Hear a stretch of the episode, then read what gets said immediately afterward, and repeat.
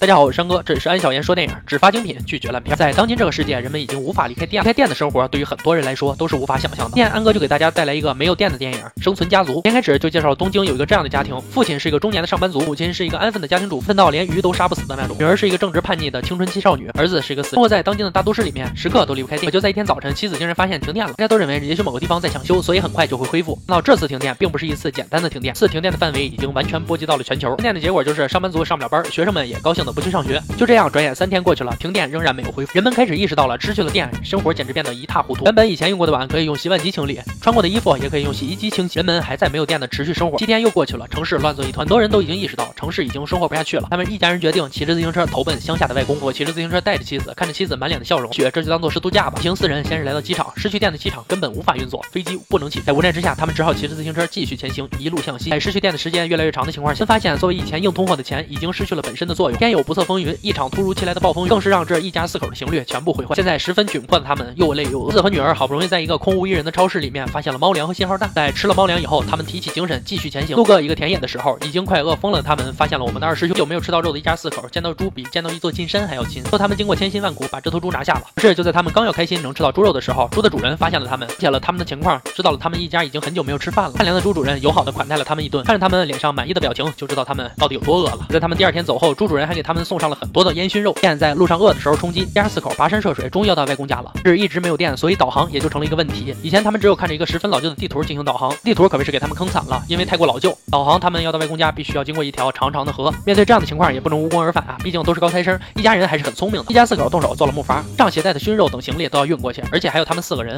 儿子父亲坚持要把自行车也运过去。由于河水湍急，父亲和自行车一起被河水冲走了。事实证明，都这个情况了，要求也别太高，还要啥自行车啊？儿子看到父亲被冲走，他伸手去救父亲，而只救下了父亲的假发。面对父亲的消失，一家人虽然很悲痛，但是剩下的路还要继续走啊。在一个山坡有铁轨的地方，三人坐在地上，终于发现一辆火车，人最后也顺利的上了火车，而父亲这边只是被河水冲到下游。由于下游的河水不急，父亲也在不久之后醒了过来。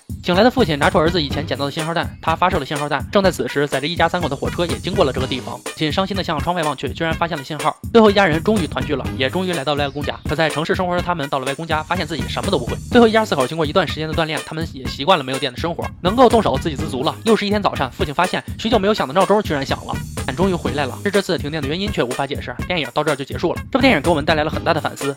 没有电的生活简直无法想象，也许我们很难遇到永久停电的情况。安哥突然想了一下，对于现在的我们来说，离开手机都是一个根本无法想象的事情，更别说是电了。安哥也要提醒大家一下，虽然我们不会失去电，也不会失去手机，但大家还是要控制自己玩手机的时间，注意自己的身体健康。山哥，这里是安小言说电影，如果喜欢记得订阅我哦，可以微信、微博搜索安小言说电影，公众号里有我所有的解说视频和目录。今天就说到这儿吧，我们明天见。